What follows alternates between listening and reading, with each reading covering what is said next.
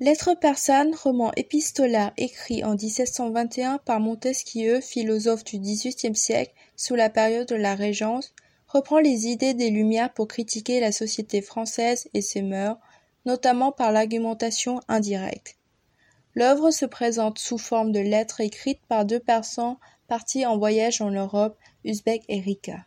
L'extrait que nous allons étudier est la lettre 30, dans laquelle Ricard raconte son propre anecdote sur la découverte de Paris.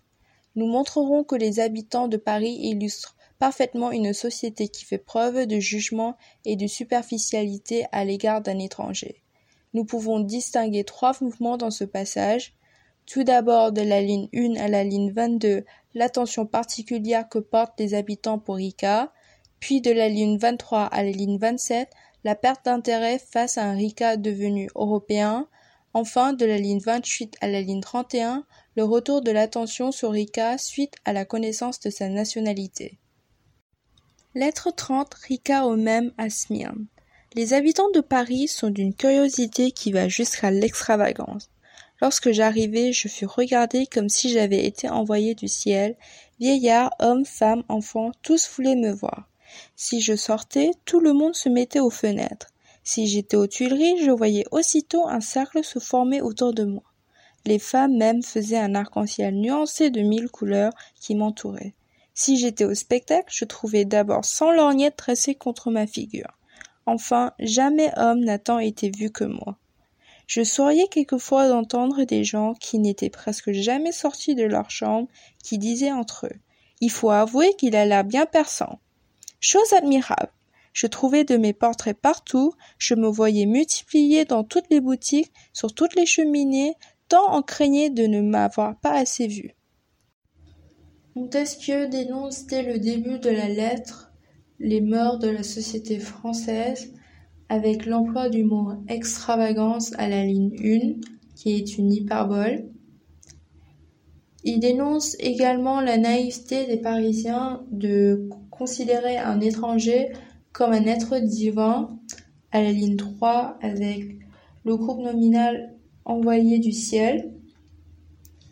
Ensuite, à la ligne 3 et 4, nous pouvons voir une accumulation de plusieurs termes qui renforcent l'idée que la curiosité était universelle, peu importe l'âge ou le sexe, avec vieillards, hommes, femmes, enfants, tous voulaient me voir. Puis à la ligne 4, 5 et 7, nous pouvons remarquer une anaphore de subordonnée conjonctive de condition si qui insiste sur euh, le fait que la curiosité était aussi intemporelle, qu'il soit au Tuileries ou qu'il soit au spectacle, le regard était toujours sur lui.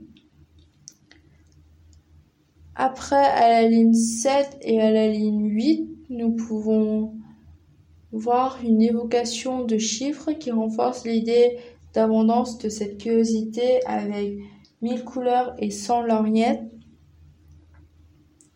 Ensuite, à la ligne 9, dans la phrase Jamais homme n'a tant été vu que moi, insiste sur le fait que Rika était considéré comme unique par les Parisiens, raison pour laquelle il est soi-disant vu le plus, alors qu'il était un être exactement comme eux. La seule différence était l'habit. Ensuite, à la ligne 11 et 12, la phrase Il faut avouer qu'il a l'air bien perçant montre l'indiscrétion des habitants et leur comportement assez vulgaire. Puis à la ligne 12, 13 et 14, nous pouvons remarquer une évocation des termes euh, comme partout, dans toutes, sur toutes et multiplié qui met l'accent sur l'idée que non seulement la curiosité était universelle, elle est également abondante. Euh, de plus, tout au long du premier mouvement, nous pouvons voir que le champ lexical du regard était omniprésent. Montesquieu montre euh, donc euh, Montesquieu ridiculise la situation à laquelle Rika doit faire face en employant des hyperboles. Puis à la ligne 24 et 25, Montesquieu montre que les Français ne sont pas ne sont seulement intéressés par Rika car il est persan, ils ne sont pas prêts à, à, aller au plus des apparences, à les dépasser pour pouvoir euh, connaître la personne elle-même. Euh, ensuite, à la ligne 25, avec Néant affreux, euh, Montesquieu montre à travers cette hyperbole que les Parisiens ne font pas preuve de sensibilité, puisqu'au moment où Rika décide de changer euh, son apparence, il n'est plus considéré comme spécial pour que les habitants continuent de l'observer. Euh, puis à la ligne 29 avec bourdonnement, euh, nous pouvons voir que les habitants sont déshumanisés, ils se comportent comme des animaux et, euh, ils se comportent comme des animaux vis-à-vis du fait qu'ils ont appris que Rika était persan Enfin, à la ligne 30 euh, et 31 avec les questions comme Messieurs et persan, comment peut-on être persan? Euh, Cela montre l'impolitesse des habitants. Pour conclure, Montesquieu dresse un portrait péjoratif et satirique de la société française il la dénonce en ridiculisant les comportements absurdes vis-à-vis de Rika à travers de différentes situations. Il met donc en avant leur indiscrétion, leur naïveté, leur curiosité presque obsessive et surtout leur jugement d'apparence.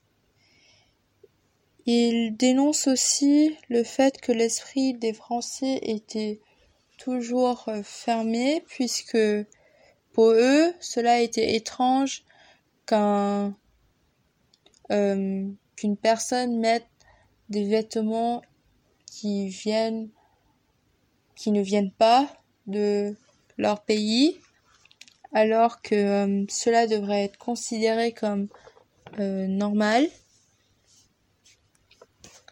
La société est donc encore prisonnière de ces euh, idées anciennes, de ses préjugés.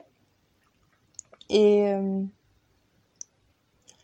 euh, la seule façon pour la seule façon pour qu'elle puisse sortir de ce prison est la réflexion et l'éducation et, et rentrer plus en profondeur sur euh, des aspects au lieu de rester euh, d'avoir un caractère superficiel. Cette lettre fait écho au chapitre des cannibales de l'œuvre Les Essais de Montaigne, car dans les deux extraits, un monde porte un jugement sur l'autre monde.